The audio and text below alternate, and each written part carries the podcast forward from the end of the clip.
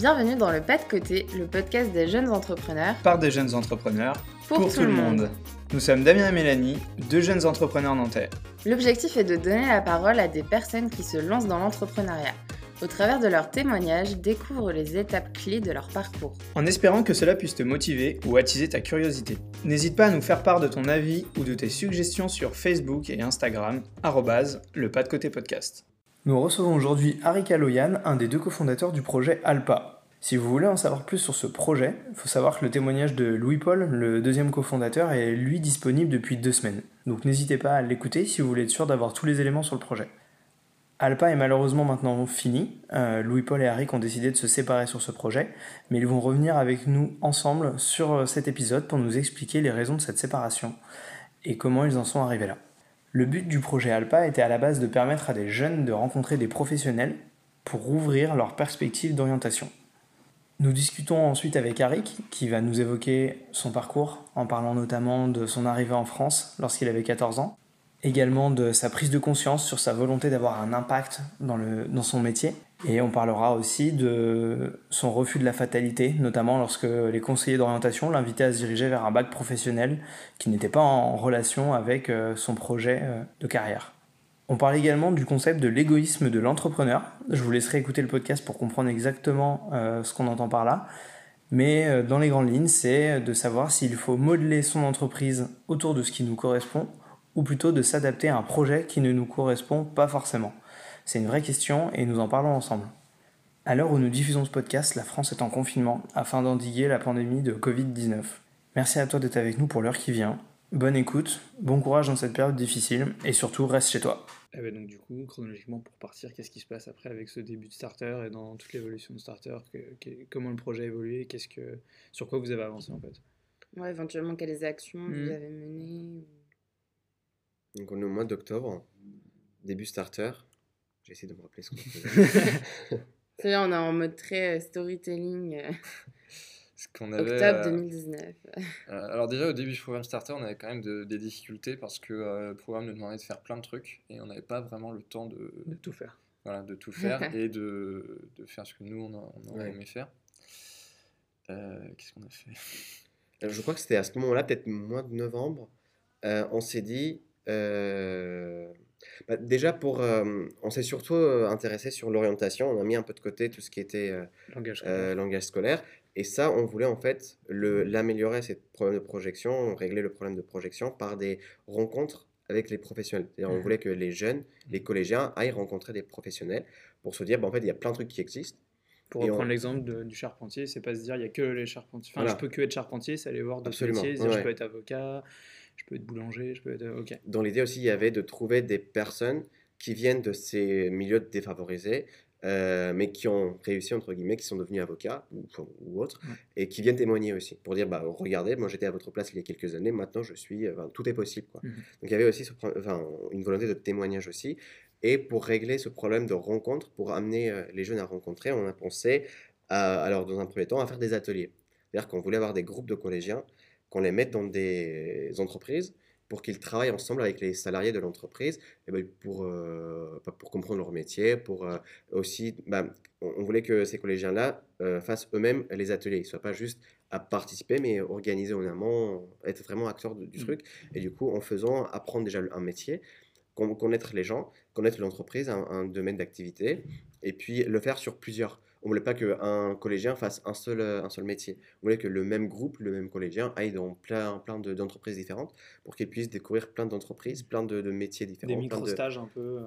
Mm. Voilà. Euh, on pensait le faire sur une journée, sur une matinée, sur deux heures, trois heures. On avait on commençait à réfléchir à plusieurs, plusieurs types d'ateliers pour s'adapter aussi aux besoins de l'entreprise. Par exemple, si l'entreprise peut se mobiliser pendant toute une journée, on pourrait de, proposer un atelier sur toute une journée. C'était juste deux heures avec deux salariés mobilisables. Bon, on pourrait proposer un, truc, un, truc comme ça dans un tout petit atelier. Donc c'était ça l'idée, c'était de, ramener les collégiens dans les, euh, euh, dans les entreprises. Et avec le temps, on s'est rendu compte que ce n'était pas si réalisable que ça, que pour que l'entreprise veuille bien accueillir des collégiens, 5, 10, 15, 20. Il fallait que l'entreprise y trouve quelque chose aussi. Mmh, bien sûr. Et euh, tout il y avait aussi toute la question de business model. euh, parce qu'on ne voulait pas que ce soit ces, ces, collégiens qui payent ou leurs parents, ni les écoles, parce que ben, ça serait très difficile de faire payer euh, ces populations-là. Et du coup, il ne restait que les, les entreprises pour nous payer. On se disait, bah, déjà, pour accueillir, ils veulent un truc, et en plus, ils doivent nous payer. Qu'est-ce qu'on leur propose? Et c'est là qu'on s'est dit qu'on pourrait proposer des choses, euh, comme par exemple, je ne sais pas si tu te souviens, il y avait la communication de de la communication, du, du recrutement peut-être. En, gros, on rencontrait des entreprises qui nous disaient, on a rencontré une sur, surtout, euh, Virkin, un, entreprise industrielle à Carquefou, qui nous disait, on n'arrive pas à recruter parce que pour venir travailler chez nous, il y a un seul bac pro euh, qui forme à ces métiers-là. Pour le bac pro, il y a un seul, euh, il y a un seul BTS. Pour le BTS, il y a un seul bac pro. Et pour ce bac pro, il faut postuler dès le troisième. C'est-à-dire que si en troisième, on ne connaît pas le, le bac pro. Tu as loupé la, marche et puis c'est fini. Quoi. Et eux, il faut s'organiser, quoi. Et bah, du coup, l'entreprise est très, euh, enfin, voulait, voulait bien travailler avec les collégiens justement pour faire mmh. connaître son, pour faire connaître cette filière, cette filière et puis ses métiers. Mmh. Et euh, on pensait pouvoir trouver d'autres entreprises comme ça qui voudraient bien accueillir des troisièmes, mmh. des gens dès le troisième pour justement en faire découvrir. Donc on pensait euh, faire un peu de communication, de, pour recrutement. Et puis je te laisse expliquer aussi toute la partie communication qu'on voulait mettre en place par les vidéos et alors pour expliquer ça, euh, je vais revenir un petit peu en arrière quand même, parce que, euh, même beaucoup en arrière, parce que en gros je suis passionné de YouTube depuis euh, très longtemps, depuis la première maintenant. j'ai fait plein de chaînes YouTube, etc. Depuis que YouTube existe. Depuis. Peut-être pas. donc évidemment, quand j'ai commencé un projet entrepreneurial avec Arik, et surtout ensuite quand Alice est arrivée, je leur ai dit, bah écoutez, ce serait cool qu'on fasse une chaîne YouTube autour de, de ce qu'on fait, qu'on fasse en fait un vlog entrepreneurial pour expliquer aux autres euh, bah, comment on fait l'entrepreneuriat en se basant du coup sur notre vécu. Euh, et donc on a lancé cette chaîne en janvier, je crois, 2019 euh, du coup, truc dans le genre. Enfin voilà, on a fait plein de vidéos comme ça. Et c'est quelque chose que je kiffe à faire. Et donc, forcément, au bout d'un moment dans le projet, quand on a commencé à parler de la communication, je me suis dit, bah écoute, ce serait pas mal si on filmait ces ateliers qu'on fait avec les jeunes. Parce que d'une part, ça permet euh, de faire découvrir les métiers du coup à d'autres personnes, à ceux qui vont regarder les vidéos. Et en plus, ça nous permet de dire à l'entreprise, bah écoutez, on fait une vidéo sur votre entreprise, euh, ça va faire de la pub, il y a des gens qui mmh. vont la regarder. C'est la marque employeur. Exactement. Mmh. Ils vont voir que vous vous engagez pour une bonne cause. Mmh. Euh, et donc, on a eu cette idée de, de vidéo assez rapidement quand même, je pense. Et au final, ça a été notre première séparation, cette idée de vidéo. Parce que du coup, moi j'étais à, fond dans l'idée de la vidéo. En fait, je me disais, bah, en, vrai, c'est une très bonne idée. Si on fait des vidéos comme ça, qu'on les met en ligne, il y a plein de gens qui vont les voir, on va pouvoir impacter plein de gens, etc. Euh, ce qui me gênait avec le côté, euh, le côté des, ateliers et tout, c'est qu'on euh, ne pourrait jamais toucher beaucoup de gens en faisant que des ateliers. On ne toucherait que les jeunes qui participent aux ateliers quasiment. Alors que la vidéo nous permettait de répondre au truc. il y a les, deux ont avantages et inconvénients, mais il y a le côté scalable de la vidéo qui fait que tu peux aller toucher quelqu'un à Marseille, euh, Lille ou même euh, dans le monde mmh. entier euh, sans, sans, bouger de chez toi. Quoi. Mmh. Et, et là-dessus, je pense qu'on a surtout des différences de, j'ai envie de dire, culture. C'est-à-dire que moi, justement, j'avais grandi avec YouTube, j'avais vu plein de vidéos qui m'avaient inspiré et tout, etc. Donc moi, je me disais, bah ouais, YouTube est un bon moyen justement d'inspirer les gens, de leur expliquer les trucs, etc. Alors que Rick n'avait pas du tout ce côté YouTube. Mmh. YouTube pour moi c'est surtout pour écouter de la musique, regarder des vidéos de chats et aussi euh, ça aussi et apprendre la photo. Mais euh, je me dis et réviser un peu des, des, cours. Euh, mais voilà, pour moi, l'utilisation de YouTube n'était pas du tout un loisir, n'était pas pour m'inspirer, c'était très pragmatique pour aller apprendre quelque chose et ça pourrait durer un mois sur toute une année. Donc, j'étais pas, je suis toujours pas un vrai consommateur de YouTube. je je suis pas un des meilleurs consommateurs de YouTube mmh et euh, je voyais pas forcément, alors comment dire, m'investir dans une entreprise qui fait du YouTube. Mmh pour moi, euh, le plus, je dirais pas pertinent, mais ce qui me plaisait le plus, c'était pas le côté numérique, digital, vidéo, YouTube, mais plus le côté présentiel, en contact direct, physique mmh. avec les gens là. Et euh, lui peut a raison, on en parlait, c'est on, se rend compte maintenant que la, la vraie séparation, le, début de la séparation, c'était là, quand on s'est dit, bah, du coup, toi, tu t'occupes de tout ce qui est numérique, euh, scalable, comme tu dis, euh, très grand, du coup, à échelle bah, du coup, nationale ou internationale même. À partir du moment où on parlait français, on peut regarder les les vidéos. Tu t'occupes de YouTube, de la communication, tout ce qui va être euh, vidéo. Moi, je vais m'occuper de tout ce qui est partenariat, aller chercher les collégiens pour euh, assurer la partie présentielle. Mmh. Du coup, euh, tout ce, qui est, tout ce qui était entreprise, tout ce qui était bah, aussi les collégiens, les écoles ou les structures d'accompagnement surtout. Et du coup, voilà, c'est là que je me rends compte maintenant que quand on a fait cette séparation, pour nous, ça nous, ça nous paraissait très pertinent parce que du coup, ça nous paraissait déjà, ça nous, ça nous arrangeait. Moi, je voulais pas forcément travailler sur YouTube. Du coup, je travaillais sur mon, ce qui m'a intéressé euh, davantage. Mmh. Et lui, Paul travaillait sur ce qu'il aimait, YouTube, et pas forcément ce qu'il aimait sur le côté qu'il n'aimait pas. Et euh, je me disais, puis il y, a une, euh, enfin on se disait, qui est vrai, il y a une complémentarité. Les collégiens que j'ai trouvés pour interviewer, pour qu'ils fassent les ateliers. Ça va être le contenu pour les vidéos. Exactement. Lui pourrait très bien venir les filmer, créer un contenu vidéo, et puis il y a une complémentarité. Mais en fait, l'erreur qu'on a, qu'on a faite, c'est que bah, on s'est vraiment séparés. Parce que je travaillais vraiment sur mon côté présentiel. Côté, euh, chacun sur son truc, mais vraiment. Et voilà. Et, voilà. et euh, il y avait déjà, c'était euh, sais pas, décembre, novembre, peut-être euh, peut avant. Peut-être même, ouais, euh, début novembre, fin octobre. Ouais. quelque chose comme ça. Et en fait, on se rend compte que c'est à partir de ce moment-là qu'on a, a commencé à ne plus trop collaborer. Mmh. Parce qu'il mmh. n'y avait pas. Alors, là, il y avait une complémentarité, mais qui allait venir plus tard. Mmh. Et à ce moment-là, au mois d'octobre, novembre, il n'y avait pas forcément de, de collaboration possible parce qu'il fallait développer les deux choses pour derrière qu'on a commencé à collaborer. Mais c'est là qu'on s'est rendu compte qu'on ne travaille plus vraiment ensemble. Ce qu'il faut savoir aussi, euh, on, enfin, depuis le début, on nous disait tout le temps, et on s'en rendait compte nous aussi, qu'on était très différents, euh, même opposés sur certains points. Et euh, justement, dans l'idée, ça faisait notre complémentarité. Par exemple, sur le, côté des inégalités scolaires, bah, moi qui suis fils d'enseignant, euh, en principe, je suis. enfin voilà, niveau inégalité scolaire, je suis plutôt vers le haut, puisque au niveau des statistiques, les enfants de professeurs sont toujours ceux qui réussissent le mieux, puisque évidemment, ils comprennent mieux du gueulage scolaire. Et euh, au contraire, comme il le disait tout à l'heure, était euh, fils d'ouvrier. Donc, euh, en principe, il y avait cette, euh, cette grosse différenciation. on disait que du coup, ça faisait notre complémentarité. Et il y avait plein de, de, trucs comme ça. Le fait que lui voulait du présentiel et moi je voulais du vidéo. On pensait que ça faisait notre complémentarité. Mm. Sauf qu'en fait, avec le recul, je pense que bah, ça, nous a surtout euh, différenciés du coup. Et ça explique qu'au final, on soit parti dans des directions complètement opposées puisqu'on n'avait pas du tout les mêmes centres d'intérêt en définitive. Et. Mmh. Le, domaine, la volonté d'impact était, euh, identique, mais euh, l'angle d'attaque était différent du coup. Mmh. Et concrètement, donc euh, il y a eu un peu ces prémices de se dire, là avec le recul, en fait, c'est ça qui a été un peu le début de la fin de l'association. finalement, quand est-ce que c'est arrivé? Comment ça s'est passé? Et surtout, euh, comment est-ce que vous l'avez vécu et comment vous avez pris cette décision de se dire bah finalement en fait on n'est pas complémentaires, on est carrément différents, il faut qu'on parte euh, chacun de notre côté. Euh. je pense que ça peut être intéressant mmh. de, partager ça parce que ça peut peut-être rassurer ou effrayer les gens, je sais pas.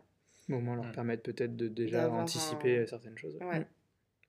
Je pense que le, le point déclencheur, ce, ce, qui nous a fait du coup réfléchir vraiment à une séparation, c'était alors on a participé à un événement sur euh, bah, salon d'étudiants, pour faire, euh, pour faire simple. Et il y avait des professionnels aussi. Et à ce moment-là, il y a un professionnel d'une institution publique, chambre de métier de, l'industrie Pays de la Loire, qui vient nous voir, qui nous dit bah, Nous, on cherche des, personnes pour faire des vidéos pour valoriser nos métiers. Est-ce que ça vous dirait? Et ils sont pas du tout à Nantes, c'était Laval, je crois, ou Mont, un truc loin de Nantes. en gros, les collégiens avec qui on voulait travailler de Nantes, des quartiers prioritaires de Nantes, aller pouvoir difficilement aller jusqu'à Laval pour participer à ces, ateliers, pour participer en présentiel. Et on s'est, du coup, on se demandait qu'est-ce qu'on répond? Est-ce qu'on prend? Parce que c'est une vraie opportunité, parce que derrière, il y a même euh, peut-être un potentiel de, financement, on pourrait même se faire payer pour ces, vidéos-là. Mais est-ce que ça nous permet d'améliorer la situation des collégiens qu'on a face à nous, les Nantais quoi? Mmh. Et c'est là on, commencé à, on a commencé à réfléchir, est-ce qu'on prend quelque chose qui n'est pas forcément en phase avec ce qu'on voulait faire? Sachant que c'est une bonne opportunité, ou est-ce qu'on ne prend pas? Sachant que cette question a vraiment euh, marqué la, séparation pour moi, euh, pareil avec le recul, parce qu'en fait, Arik se posait la question, moi je ne me la posais pas du tout. pour moi, il y avait clairement un intérêt euh, vis-à-vis de ce que je voulais faire au niveau de la vidéo, inspirer, etc. Pour moi, c'était clairement c'était parfait, en fait, hmm. c'était une occasion en or, surtout qu'il y avait la possibilité qu'ils nous payent en plus pour, pour qu'on ait l'impact qu'on veut enfin que je voulais du coup, puisque du coup Arik ne voulait pas euh, cet impact en définitive. Donc c'était vraiment euh, cette question effectivement que Arik s'est posée, que moi pas du tout. Quand il me l'a posée, je me suis, euh, il y a un truc qui commence à y avoir quelque chose qui, et, et, elle s'est posée cette question juste avant qu'on parte en vacances mm. pour les vacances de Noël.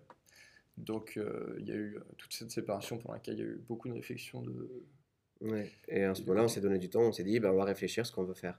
Est-ce que ce genre d'opportunité nous intéresse ou ne nous intéresse pas? Est-ce qu'on prend, on ne prend pas? Est-ce que, à définitif, euh, mmh. dans le futur, si on, reste ensemble, est-ce qu'on prendrait? Est-ce que c'est ce qu'on veut faire ou est-ce que c'est pas, c'est pas ça? Est-ce que l'entrepreneuriat nous anime? Est-ce que le partenariat nous anime? Le projet nous anime toujours mmh. autant? Et on revient après les vacances et on, en parle.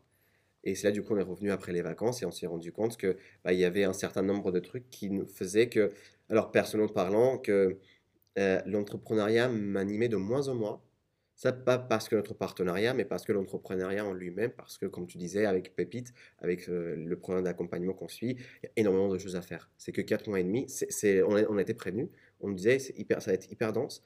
Mais on s'est rendu compte qu'il y avait des trucs qu'on voulait faire nous, déjà, on n'aurait pas, le temps, pas le temps de faire euh, tout ce qu'on voulait faire. Mmh. Et à, ça, euh, venir rajouter toutes les demandes de, pépites, de business model, de rencontres, plein de trucs, financement, communication, énormément de trucs. En fait, on s'est rendu compte que, bah, je me suis rendu compte que j'arrivais pas à travailler sur plein de trucs en même temps. Il y a des personnes comme lui, Paul, je pense, bah, ils, aiment bien travailler en même temps sur plusieurs trucs. je me suis rendu compte que moi, c'est le contraire. J'aime une certaine stabilité, j'aime avoir deux ou pas, trois dossiers maximum mais stable, que je puisse travailler, euh, mmh. m'investir dedans et que j'ai ça à faire et je, le fais. Et je, ne veux pas qu'il y ait d'autres trucs qui viennent se rajouter à ce, à ce que je suis en train de faire. Pas être trop multicasquette. Mmh.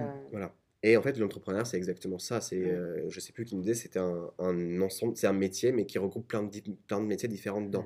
Et euh, c'est ça qui a commencé à me gêner, à me gêner aussi, en plus du fait qu'il y avait séparation de, de, vision de, de, du projet. Quoi. Donc il y avait ça, le projet, et puis il y avait aussi tout, tout le côté entrepreneuriat qui commençait à me, me gonfler entre guillemets un peu. Hmm. Euh, Et quand est-ce que vous avez acté euh, du coup cette séparation en revenant des vacances euh? Alors justement, l'acting de la lactation, lactation j'aime bien, de la séparation a pris pas mal de temps en définitive et a été très dur parce que en fait tout simplement ni l'un ni l'autre ne voulait réellement arrêter parce que je pense qu'on savait tous les deux que si on brisait le partenariat individuellement, on n'allait pas continuer. Mmh. Parce que euh, moi, personnellement, je ne me serais jamais lancé dans l'entrepreneuriat seul. C'est mmh. d'ailleurs ce qui me bloquait. Euh, je voulais faire dans l'entrepreneuriat depuis très longtemps, mais j'étais seul, donc euh, voilà. Et Harry, je pense c'est pareil. Donc on n'avait pas envie, on avait envie de trouver un moyen de continuer, mais en même temps, en fait, la, séparation était déjà faite. Quoi. C'était, mmh. Il suffit juste de, de, baisser les yeux et de regarder que c'était, c'était fini. Quoi. Mais c'est triste. ça veut ça. Mais ouais, on n'avait on pas envie, on tournait, on tournait un peu autour du pot. En plus, personnellement, j'avais du mal à, exprimer vraiment ce que je ressentais parce que bah, c'était dur quand même de se dire bah, c'est fini, puisque pareil, je savais très bien que, que j'avais pas, probablement pas continué après. au final, ça s'est fait par, par lettre. Enfin, par lettre, par fichier Word envoyé par Messenger. oui, c'est la version moderne. C'est la version moderne de la lettre, voilà. Dans lequel, du coup, numérique, voilà on essayait de. Alors, moi, moi, moi clairement, c'était beaucoup plus facile pour moi parce que je m'exprime beaucoup mieux par écrit. D'ailleurs, on verra après que je vais finir par devenir écrivain. Euh, du coup, euh, et du coup, on a, on a envoyé ces, lettres, etc. Et en fait, euh, dans ces lettres, enfin, je pense personnellement, c'est ce que j'ai ressenti. on a bien vu que bah, c'était fini, ça ne servait plus à rien de continuer, que essayer de recoller le projet allait plus nous faire du mal qu'autre chose, hmm. et faire du mal au projet. Donc euh, c'est là où personnellement je me suis dit, euh, bah, c'est fini, il faut qu'on arrête. Et, euh, et, du coup j'ai envoyé une dernière lettre pour officialiser ça, pour dire, voilà, pour un peu c'était une lettre de rupture je pense, hein, mmh. honnêtement clairement pour voilà parce que je voulais pas qu'on finisse qu'on finisse en mmh. mauvais terme surtout qu'on va passer la prochaine année ensemble puisqu'on sera dans le même master donc voilà c'était c'était stupide de d'avoir quelque chose de Surtout qu'en définitive, c'est pas. C'était pas hostile, quoi. C'est pas euh, humain, c'est vraiment. Enfin, c'est pas un. C'est pas une rupture par un déficit de relations humaines ou des problèmes humains, c'est plus un désalignement sur ce que vous voulez et tout. Donc, euh, Exactement. Et puis si on arrive à vous avoir tous les deux derrière le micro en même temps, c'est que c'est pas non plus. Euh, ça va. oui, oui. Vous n'êtes pas non plus en guerre ouverte. encore une meurtre. non, et puis je pense que ça, on a réussi à, le faire assez intelligemment. C'est-à-dire que, bah, alors moi, je, voulais faire, je suis beaucoup plus, euh, j'allais dire performant, mais plus à l'aise à, à, l'oral que qu'à l'écrit. Mmh. Parce que, Encore une fois, cette histoire de complémentarité ou de différence qu'on ne peut pas trop, ouais, c'est dur à gérer.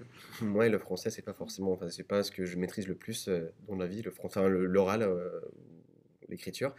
Euh, moi, c'est plus facile. C'est pas, pas, ta langue maternelle. C'est pas ma langue maternelle, ouais. J'ai commencé à apprendre le français à l'âge de 14 ans, euh, à quand j'arrivais en France, quand je suis arrivé en France, du coup, avec mes parents. Euh, mais du coup, voilà, je préfère m'exprimer à l'oral comme ça que, d'écrire. Euh, j'essaie de le faire à, de le faire à l'oral. On a essayé de le faire à l'oral. J'ai dit tout ce que j'avais à dire. Je pense que c'était assez important aussi de dire en fait, ce qu'on ressent, les, les, les, euh, les, raisons et les raisons, ma vision de, des choses aussi. Et puis lui, Paul euh, a fait par lettre. J'ai répondu par lettre aussi, par document. Et bah, du coup, on a dit tout ce qu'on avait à dire. Et je pense que s'il n'y avait pas eu cette étape de dire ce qu'on ressent, on aurait peut-être euh, été du coup hostile, comme tu disais, euh, sur des mauvais termes en tout cas. Mmh. Mais ça, on a, je pense qu'on a échappé à ça grâce à cette communication. Et euh, si je peux me permettre un conseil. Tu peux, tu peux c'est l'idée du podcast aussi. Pour ceux qui veulent arrêter une association, c'est justement de finir par tout dire. Et c'est ça qui va faire en sorte que bah, tout sera dit et il n'y aura plus de, non-dit. Et... On pourra avancer, ça pourra laisser la possibilité d'avancer, euh, pas forcément dans, le même projet, mais avancer humainement. Mmh. Donc une rupture, oui, mais avec de la communication. Voilà. Mmh. Mmh. Et il y a, y a peut-être un, truc aussi auquel je voudrais rajouter, parce que euh, moi je trouve avec le recul qu'on a eu une très très mauvaise communication euh, tous les deux depuis le, le début en fait. depuis le début, on, on communiquait mal, on, on se comprenait pas parfois et on s'en rendait pas compte. Et euh, ça aussi été une des raisons pour moi de, de faire la lettre de rupture, c'est que euh, dans les lettres, on était encore en train d'essayer d'échanger, etc. Et je voyais bien en fait qu'il y avait une incompréhension de ce qui était dit par l'un et par l'autre. C'est-à-dire que moi, je comprenais pas ce que Harik me disait, et euh, Harik ne comprenait pas ce que je lui disais, ça se voyait dans, dans les réponses, etc. Mmh. Il, y a, enfin, il y avait clairement une très mauvaise communication, et c'est là où on aurait pu s'entêter, en fait, et essayer de, de, comprendre vraiment où on en était chacun, qu'est-ce qu'on voulait dire, etc. Mais euh, personnellement, je me suis dit que à partir du moment où justement il y avait cette... on n'arrivait pas à communiquer ensemble, en fait, concrètement, euh, on n'arrivait pas à se comprendre, je me suis dit ça, ça sert à rien de, de continuer. Euh, autant arrêter là mmh. et si on doit reprendre, qu'on reprenne depuis le début, quoi.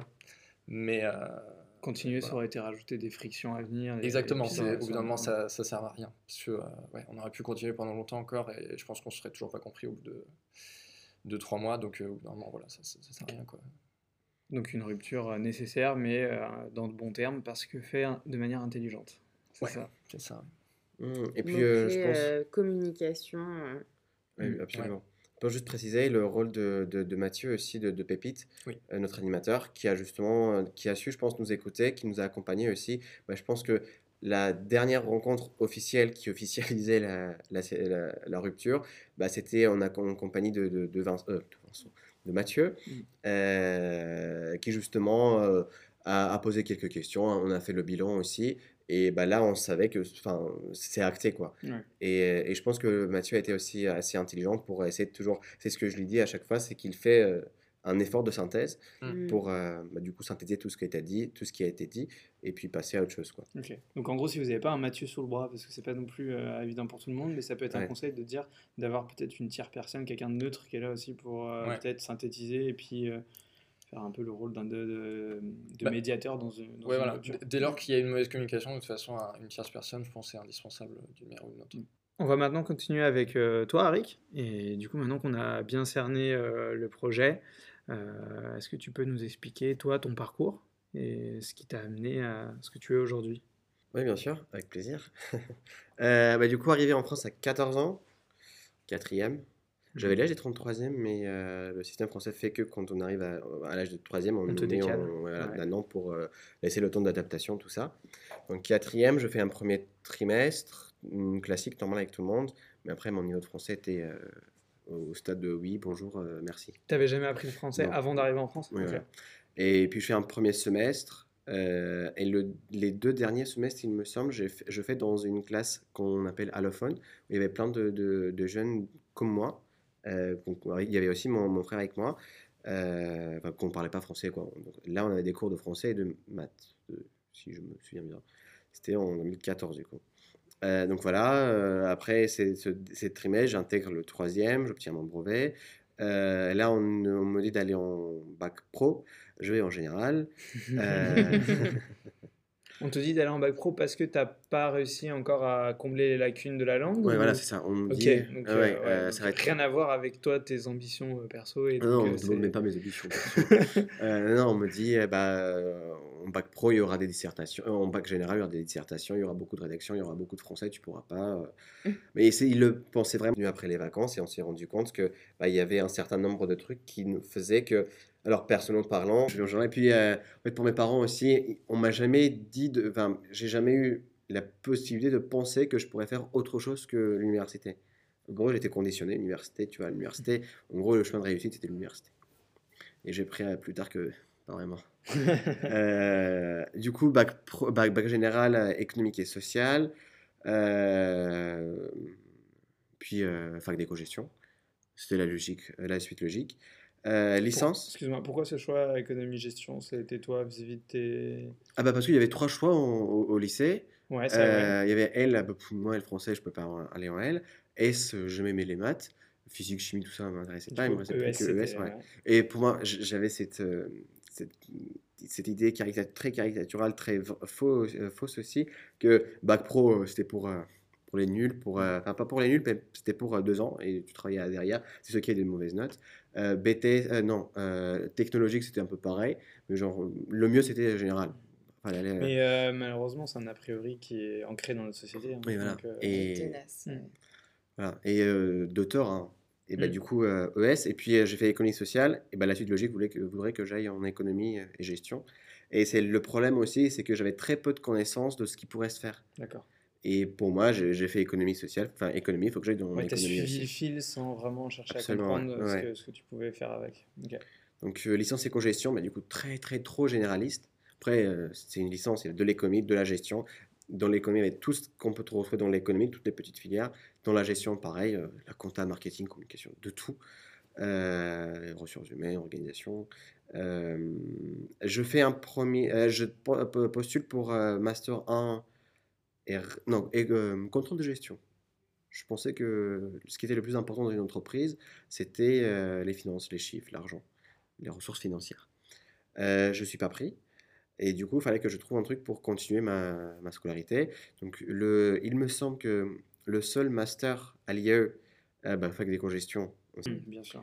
Et tout il y avait aussi toute la question de business model. Mmh. Parce qu'on ne voulait pas que ce soit le secteur gestion publique. Alors, le master GOPAS, gestion des, des organismes de protection et d'assurance sociale. En gros, on forme des, les cadres de, de, la Sécu, de la carte, des choses comme ça. Mmh Donc, je, je, vais là, sans forcément vouloir y aller, mais c'était par défaut, quoi, c'est ce qui me restait. Euh, donc, je fais cette année-là. Mais comme euh, je n'aimais pas trop euh, mon master, et puis ça me laissait pas mal de temps aussi, je me suis dit qu'il fallait que je m'investisse dans les, dans les associations étudiantes. Donc là, je m'inscris dans deux. Euh, BDS, Bureau des Sports, où j'étais photographe pendant une année, et euh, Enactus. Enactus, qui est un programme d'accompagnement qui aide des étudiants à se lancer, à tester des, progrès, des projets d'entrepreneuriat social, pour faire simple. Euh, donc c'est là que je commence à entendre parler de l'entrepreneuriat. Et je vais là, non pas parce que l'entrepreneuriat m'intéressait, mais parce que depuis le début de ma licence, je voulais être consultant. Consultant en anglais, je sais pas, décembre, novembre, peut-être euh, peut avant. Peut-être même, ouais, euh, début novembre, fin octobre. J'ai ceux qui conseillent, ceux qui portent, les porteurs de projets. Et moi, je j'étais du côté des conseillers. Donc j'étais conseiller et je me disais, ça va me faire une première expérience en, hmm. tant, que, en tant que conseiller. Mais je n'avais pas du tout envie d'entreprendre. Euh, je finis mon, son Master 1 GoPass, je retente le Master 2, je, tente, je, enfin, je retente plus du tout compta, contrôle de gestion, je tente le Master 1 ressources humaines. Et là, je suis pris. Donc là, je, vais, je fais son Master 1 ressources humaines. Euh, là, il y a une acteuse, il y a le projet euh, qui commence à, émerger. On se dit que ce serait bien de faire une année de césure pour du coup ça, se, faire vraiment, bah, déjà pour pouvoir suivre le, programme d'accompagnement de Pépite en starter, mmh. puis pour se, consacrer vraiment à l'entrepreneuriat. Euh, donc là, c'est cette année-là, je suis en césure, il me reste jusqu'à bah, du coup septembre, et au mois de septembre, je reprendrai le Master 2 RH. Ok. Donc il y a ce parcours au début qui était un peu linéaire, que tu as suivi. Ouais, quelque chose comme ça. Et en fait, on se rend compte que c'est à partir de ce moment-là qu'on a, a commencé à ne plus trop collaborer. Euh, le projet Alpa euh, s'est terminé, donc euh, je pose un peu la même question que j'avais posée dans l'épisode de Louis Paul, c'est qu'est-ce que tu envisages pour la suite? Est-ce que toi, tu es relancé sur un projet perso? Est-ce que tu vas continuer des études dans un domaine mmh. Alors, bah, du coup, j'ai jusqu'à septembre pour faire un peu ce que je veux. Enfin, restant professionnel. Hein. Euh, alors, j'ai surtout pas envie d'abandonner le projet Alpa. En fait, c'est pas le projet que j'ai pas envie d'abandonner, mais le, la possibilité d'avoir un impact sur les jeunes défavorisés. Euh, bah, parce qu'en fait, je faisais partie de ces gens-là il y a quelques années. Et je ressens une vraie responsabilité. Ces collégiens qui payent, ou leurs parents, ni les écoles, parce que ben, ça serait très difficile de faire payer euh, ces populations-là. Et du coup, ils ne peuvent pas forcément avoir euh, s'ils restent euh, sans accompagnement. Mmh. Donc j'ai vraiment envie d'avoir cet impact-là. Ce que j'ai envie de faire en ce moment, c'est pas le projet Alpa, c'est une autre version de projet Alpa. C'est-à-dire que ça ne va pas être de l'entrepreneuriat, ça va être de l'intrapreneuriat, je pense. C'est-à-dire que j'ai envie de proposer à une association qui fait de l'accompagnement scolaire, à FEV, mmh c'est un peu plus que l'accompagnement scolaire, de développer ce projet-là, mais en interne. Mmh Donc ça, ça a été ma proposition à FEV jeudi, mercredi dernier. Donc, euh, ils ont un accompagnement, une vraie volonté d'aller vers la professionnalisation de leur accompagnement. En fait, c'est ce que je leur dis. On avait commencé à, développer un partenariat entre Alpa et AFEV. En fait, maintenant, je me dis, bah, j'ai plus vraiment envie de faire de l'entrepreneuriat, d'autant plus que je, je, suis seul maintenant comment est-ce qu'on pourrait faire pour que je puisse continuer à avoir cet impact, mais avec une structure, du coup, au sein de d'AFEV. Donc, c'est en mode intrapreneuriat. C'est plus intra. Et du coup, pour profiter de toutes les structures qui est déjà en place, tout le financement qu'ils peuvent déjà avoir, la notoriété que qu'AFEV a, parce qu'il faut savoir que c'est national et tout. Et donc voilà, ça a été ma proposition à faire, à FEV. Et bah, du coup, j'attends la réponse d'AFEV pour euh, début de semaine prochaine, lundi, mardi, je pense que je, je saurai. Là, tu es en plein dans cette période de transition, tu sais, tu espères pouvoir du coup. Euh, Exactement. Euh, continuer cet impact. Mais mm. euh, ouais, pas, t'es pas forcément là. Euh, c'est pas forcément l'entrepreneuriat qui te fait vibrer. C'était une, enfin, quand tu étais dans l'entrepreneuriat, c'était une manière de faire pour pouvoir avoir cet impact. Mais toi, c'est vraiment l'impact qui est le plus important pour toi. Exactement. Mm. L'entrepreneuriat, c'est le moyen d'avoir cet impact. Mm. Je me rends compte que c'était pas, pas le, moyen qui me. Déjà, pas le seul, puis c'est pas le moyen qui me correspond le plus. Et j'essaie de voir qu'est-ce qu'il peut exister d'autre pour pouvoir euh, avoir cet impact, justement, exactement, exactement ça. Mm. Et ben, si jamais euh, AFEB ne veut pas marcher, je pense que ça, ça se fera parce que la euh, je parlais à la responsable des partenariats d'AFEV Nantes. Mm-hmm. Et cette personne-là était très favorable. Et elle me disait qu'elle va défendre mon projet auprès de, ses supérieurs. Quoi.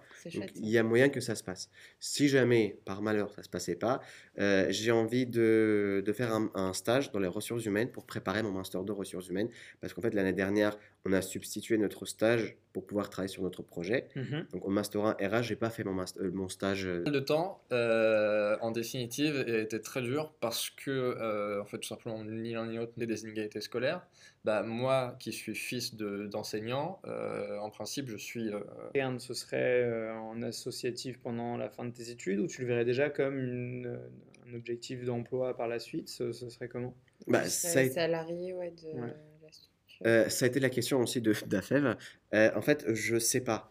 Euh, en soi, je peux envisager tout à fait être salarié d'AFEV et mener ce projet en interne. Mhm. la, seule question qui se pose, est-ce que ça peut être une activité complète, une activité professionnelle complète? Est-ce que ça pourra me, rémunérer quoi? Si je vois que le projet a un, un potentiel au sein d'AFEV. Si derrière je peux être salarié, ça peut être une vraie activité salariale, euh, c'est-à-dire je vais avoir le SMIC par exemple, quelque chose comme ça, oui, j'irai parce que j'ai vraiment envie de, de, que ce projet aboutisse. Mais après, si je vois qu'ils peuvent m'embaucher que par, je sais pas moi, 15 heures par semaine, par, oui, par semaine, et que ça me fait 500, euh, 600 euros par mois de, salaire, mmh. là, j'envisagerai autre, autre chose. bien sûr. Mais en soi, voilà, je ne ferme pas du tout la porte d'être salarié euh, ou, je sais pas, autre forme chez AFEV pour pouvoir euh, du coup, me consacrer à 100% à ça, mais à voir si c'est possible financièrement parlant. Du coup, vis-à-vis de cette euh, première expérience d'entrepreneuriat, euh, on a déjà bien compris que pour toi, l'entrepreneuriat, c'était pas une fin en soi, c'était un outil pour pouvoir avoir un impact.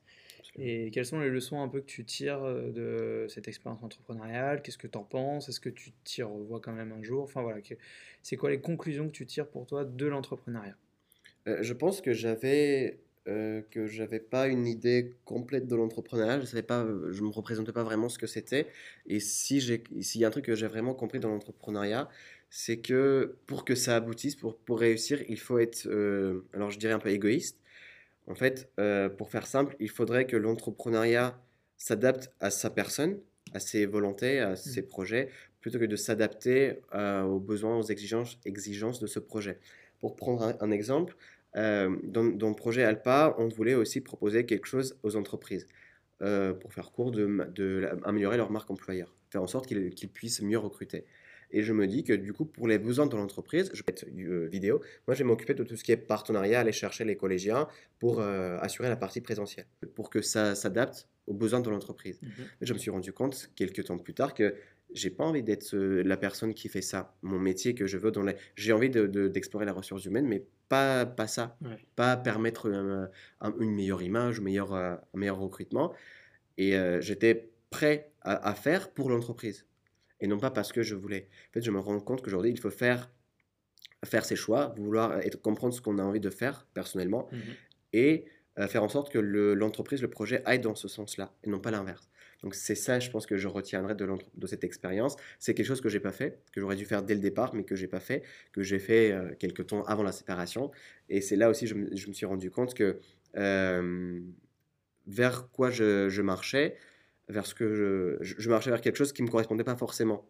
Je le faisais parce que c'était bien pour l'entreprise et que tôt ou tard ça allait, euh, ça, allait être euh, complètement désaligné de ce que toi tu voulais. Exactement. Et j'allais plus vraiment avoir envie et ça allait pas du tout m'animer. Alors qu'aujourd'hui, je sais que là, je me rends compte que bah, l'entrepreneuriat, c'est pas ça. Du coup, je vais pas faire quelque chose qui est bon pour le projet, mais mauvais pour moi. Euh, j'ai compris aussi que j'ai besoin d'une stabilité dans, mon, dans ma carrière, de ne pas être sur plusieurs dossiers d'un coup, mais être dans une structure et travailler sur un dossier euh, euh, qui sera à ma charge. Et bah, j'essaie de faire l'impact que je veux, mais de ce sens-là, quelque chose qui me correspond mieux. Et c'est aussi d'où l'idée d'aller demander à proposer à FEV de continuer le projet dans ce sens-là. Voilà, c'est ça que j'appelle être égoïste, c'est-à-dire de se concentrer sur ses, ses mmh. propres envies-là plutôt que de, de, se concentrer sur le besoin de l'entreprise. Ouais, si je peux résumer. donc l'entrepreneuriat, ça a quand même permis de, pour toi de pas mal, enfin de bien faire une rétrospection sur tes mmh. attentes. Absolument, de me connaître moi-même. Ouais. ouais. savoir ce que tu avais envie au final. Mmh. Et, mmh. Et, la réponse, c'est d'être aligné avec tes valeurs avant tout et pas de faire un truc juste parce que. ouais, on peut se forcer à faire autre chose, mais euh, ça va pas durer longtemps. C'est ça. C'est un très bon enseignement, ça, je pense. Bah ouais, si, euh, même si le projet rate, même si j'arrive pas à continuer ou, ou ça a un mauvais résultat, je sais que j'ai retenu ça déjà que je pense que c'est déjà énorme. Voilà, ça, a une valeur. Mmh, totalement. Comme d'habitude, euh, vers euh, la fin de l'épisode, on passe à notre rubrique spéciale euh, le pas de côté. Et donc, quel pas de côté tu penses avoir fait dans ton parcours qui t'a mené là où tu es aujourd'hui? Je pense que maintenant que je, réfléchis, ça fait quelques jours que je réfléchis, réfléchis à cette question, et c'est pas forcément évident, mais quand je regarde les inégalités scolaires, les, les jeunes qui ont ces difficultés-là, ils ont aussi une difficulté de réseau. C'est-à-dire que pour se faire accompagner, pour aller découvrir un métier, il faut connaître des gens. Par mmh. exemple, pour faire un stage en troisième, si on veut faire un meilleur stage, un, stage intéressant, c'est que, on arrive à en faire un d'intéressant si nos parents connaissent quelqu'un d'intéressant. Si on, on, reste dans le cercle familial, on va faire un truc euh, pas très différent de ce qu'on connaît déjà. Euh, et en fait, moi, côté présentiel, en contact direct physique mmh. avec les gens là. Et euh, Lupo a raison, on en parlait. C'est depuis que YouTube existe. Depuis. pas. Euh, donc évidemment, quand j'ai commencé un projet, je me fiais sur euh, le, le, réseau de mes parents parce que il n'y a pas, il a toujours pas de, de, réseau. Et pour pouvoir réussir, pour pouvoir découvrir, faire un stage, il fallait que je crée ce réseau là. Et c'est là en fait que j'ai pas subi je sais pas ma situation, ma condition, mais j'essaie de créer des choses à côté pour pouvoir avancer. Et c'est là, du coup, euh, une des raisons aussi d'intégrer des associations, c'était bah, d'aller euh, connaître des gens. Être bénévole chez, euh, chez Inactus, ça m'a permis de faire énormément de rencontres à Nantes, mais aussi à Paris et dans d'autres villes, parce qu'Inactus est national et qu'il y a des séminaires un peu partout en France dans l'année, il y en a trois dans l'année, et ça m'a permis de connaître déjà énormément de monde, des professionnels, faire des rencontres, mais qui m'ont permis d'ouvrir les yeux, d'aller découvrir des métiers, et je pense que, euh, je ne sais pas si on peut appeler ça un pas de côté, mais c'est quelque chose que j'ai fait, que, qui m'a permis d'avancer, de, Mmh. clarifier un peu le, le champ des possibles en fait. Et c'est aussi un peu ça que j'ai envie de donner, au- de donner aux, jeunes d'aujourd'hui, cette possibilité d'aller à l'encontre de- des personnes, des, des professionnels, des personnes qui, des étudiants, ça peut être tout simplement parce qu'ils connaissent des choses que les collégiens, les lycéens ignorent, et c'est très important d'avoir ces, connaissances-là. Et je pense, voilà, le, le chose que je je devrais peut-être pas faire ou c'était pas prévu de le faire, c'est justement de créer ce réseau par moi-même, Mm. pour moi, et non pas aller demander, je sais pas, à l'université, d'aller demander est-ce que vous avez des alumni, des anciens qui pourraient venir témoigner ou des choses comme ça? J'essaie de De constituer tout ça tout seul. exactement Ouais, un- pour moi, c'est un pas de côté en soi, dans le sens où tu as eu cette prise de conscience Mm. sur la nécessité de le faire et tu as été le faire alors qu'en fait, personne t'y obligeait, quoi, en fait. Tout Voilà, simplement. ouais, Donc, euh, personne ne m'attendait non plus. tu as été totalement proactif en fait dans cette démarche à partir du moment où tu t'es rendu compte que c'était nécessaire. Quoi. Oui, exactement. Et si Mm. je l'avais pas fait, bah, déjà, j'aurais pas connu Pépite, j'aurais pas connu Inactos, j'aurais pas connu l'entrepreneuriat. Mm. J'ai- Ça m'a permis de rencontrer énormément de- de- d'hom- d'entrepreneurs qui sont hyper inspirants. Et c'est ça aussi qui m'a donné envie de- d'entreprendre, de, d'avoir un projet, d'avoir un impact. Plus avoir un impact que d'entreprendre. Un truc vraiment de. Euh, en gros, les collégiens avec qui on voulait travailler, euh, de quelqu'un d'autre, mais avoir toujours Ouais. un impact social. Je me vois très mal travailler dans une entreprise chez, euh, chez Total, quoi Ouais. ou Coca-Cola, je, je sais que dans l'entreprise où je, je, je m'investirai, il y aura un impact. Hmm. Ça ne sera pas forcément l'entrepreneuriat, mais le salariat, mais euh, dans une entreprise euh, que impact tu social. que ce qui importe, c'est quelque pas vraiment le moyen, c'est vraiment la mission que tu portes Absolument. et les valeurs Mhm. que tu portes. Le sens dans le travail, quoi. Trop Super, chouette. super pas de côté. Donc là, on l'a bien compris. euh, en ce moment, tu es un peu dans une phase euh, transitoire, c'est normal. euh, ça vient de s'arrêter, là, le projet Alpa avec Mm. Louis-Paul. tu as cette piste, effectivement, avec la FEF pour continuer à avoir un, un impact et construire cet impact euh, en interne. Donc, euh, bon, déjà, première chose, euh, je te souhaite, euh, j'imagine que Mélanie t'ira pas à l'encontre de ça non plus, euh, que ça fonctionne et que du pas. coup, tu puisses euh, continuer à avoir euh, un impact dans, dans cette direction-là. Et donc, quels, quels sont un peu, euh, quelle est la façon dont tu vois un peu ton avenir Donc, euh, déjà, si ça se passe euh, bien de manière Mm. positive avec AFEF, comment tu, tu vois un peu l'avenir avec eux Quels sont déjà un peu aussi peut-être les autres scénarios que tu as pour continuer à avoir cet impact Comment tu vois un peu ton avenir et comment ça va se construire Très bien. Euh, les deux prochaines années, je pense, tout- bon, en tout cas cette année-là, faire tout faire, tout mettre en place, tout faire pour que le projet ne soit pas. Après, c'est un peu la, la suite d'Alpin. hein, c'est Mm. pas. euh, c'est c'est une suite logique. vain, c'est- ouais, c'est- Et voilà, que le projet soit pas abandonné, qu'on, que j'ai pas envie de, de- que tout le travail tombe à l'eau. Et euh, là, comme tu disais, un peu euh, étape transitoire pour comprendre comment je pourrais continuer. Donc m'investir complètement jusqu'à septembre au moins sur ce projet-là. J'espère vivement Et concrètement, donc euh, il y a eu un peu ces prémices. et, et réviser un peu des, des- des cours. Euh, mais voilà, pour moi, l'utilisation de YouTube n'était pas du tout un loisir, n'était pas pour m'inspirer. Et je pense que ça serait du coup vers le salariat, euh, à voir comment euh, le projet pourrait rester, si dans deux ans j'aurais toujours envie de continuer ce projet, cet impact-là. Euh, sinon, si euh, je mets du coup de côté totalement ce projet avec les jeunes, ça serait de faire des ressources humaines. Ce que j'ai envie de faire dans les ressources humaines, c'est alors de travailler dans une entreprise, je pense, industrielle où les collaborateurs, les salariés font un travail pénible. Euh, un peu à l'exemple de mon, de mon père, j'ai des cousins aussi qui sont... En fait, il y a un truc qui m'a marqué chez eux, quand on- je leur demande comment, comment ils vendent, ils me disent euh, comme un âne. Ils disent enfin, en gros, ils sont pas contents de leur travail. Ils sont pas Mhm. contents. Peut-être que si, mon père est charpentier, il disait, j'ai j'ai toujours excité à monter sur le toit, même s'il y a un danger. Euh, mais voilà, ces conditions de travail sont pas les meilleures, quoi. Ouais. Et euh, en fait, j'ai envie de travailler dans une entreprise qui a une vraie volonté de rendre le travail pénible de ses salariés moins pénible. Mhm. Ou en tout cas, rendre fiers ces salariés de ce qu'ils font. Mhm. Donner un vrai sens à ces entreprises. Euh, en fait, je pense qu'il y a une certaine continuité avec le projet qu'on a avec Alpa. En fait, j'ai pas envie que ces jeunes-là aillent subir des métiers comme ça. J'ai envie qu'ils ne deviennent pas, euh, je sais pas, ouvriers par défaut, quoi. Ouais, s'ils le deviennent, c'est par envie Ouais. et par volonté, Exactement, parce que c'est une ouais, passion voilà. ou que c'est vraiment une, Mm. une, ambi- une vocation. Et que pas c'est le pas à subir les conditions juste parce que ça a toujours été comme ça et que Mm. c'est dur. Exactement. Du coup, là, ça serait de, de travailler sur l'amont, faire en sorte qu'ils aient, qu'ils aient pas un travail, euh, qui ne fasse pas un truc subi. Et puis là, si je suis salarié RH, là, ça serait d'intervenir sur ces personnes-là qui travaillent déjà dedans, qui sont déjà dedans, qui subissent leur, euh, un peu entre guillemets, qui subissent leur métier et qui mmh font un travail pénible, et de rendre leur, cette, euh, bah, cette conséquence, je sais pas, cette réalité un peu moins pénible, mmh euh, peut-être valoriser leur travail ou je sais pas moi, donner peut-être plus de responsabilités, en tout cas faire en sorte que ces gens-là vivent mieux leur, leur, travail un peu, un peu pénible besoin de l'entreprise. Par exemple, si l'entreprise peut se mobiliser pendant toute une journée, on pourrait de proposer un atelier sur toute une journée. Leur travail, après, je ne sais pas si on peut être heureux en faisant un travail aussi pénible, mais euh, ou être heureux en travaillant, je ne sais pas, pour certaines personnes, le travail est une obligation qu'il y a un moins d'épanouissement, mais de montrer à ces gens-là que, en fait, si, le travail peut, être, un épanouissement, bien mm. sûr. Bien sûr. Oui, et puis je pense qu'il y a toujours des personnes qui le font parce qu'elles aiment ça, bah même si c'est difficile, quoi. Absolument. Et ben, j'ai envie de travailler avec ces gens-là qui, qui, font un travail pénible et leur rendre leur travail un peu moins pénible et leur rendre heureux, euh, bah, heureux fiers de ce qu'ils font et épanouis de ce qu'ils font aussi. Donc voilà, ça serait de m'investir après le Master 2 euh, vers euh, des entreprises comme ça, dans les ressources humaines. Donc on n'est plus vers les inégalités, mais toujours vers la volonté d'avoir un impact fort. Exactement. ouais, pour améliorer la vie des gens. C'est des belles valeurs. Ouais. Bah, c'est aussi grâce à Enactus, toutes les conférences inspirantes que, auxquelles j'ai participé qui m'ont fait, qui m'ont donné envie de forgé, et puis euh, mon, entourage aussi, je vois des ouvriers un peu tous les jours. Quoi. Oui, bah, forcément. Hmm. Oui, bah là on voit forcément cette euh, alternative vers les métiers pénibles. Tu es conditionné en fait par ton entourage et ça te fait naître des vocations et, mmh. et, la volonté d'avoir un impact dans, dans, ce que toi tu vois dans la vie de tous les jours et, dans ton entourage.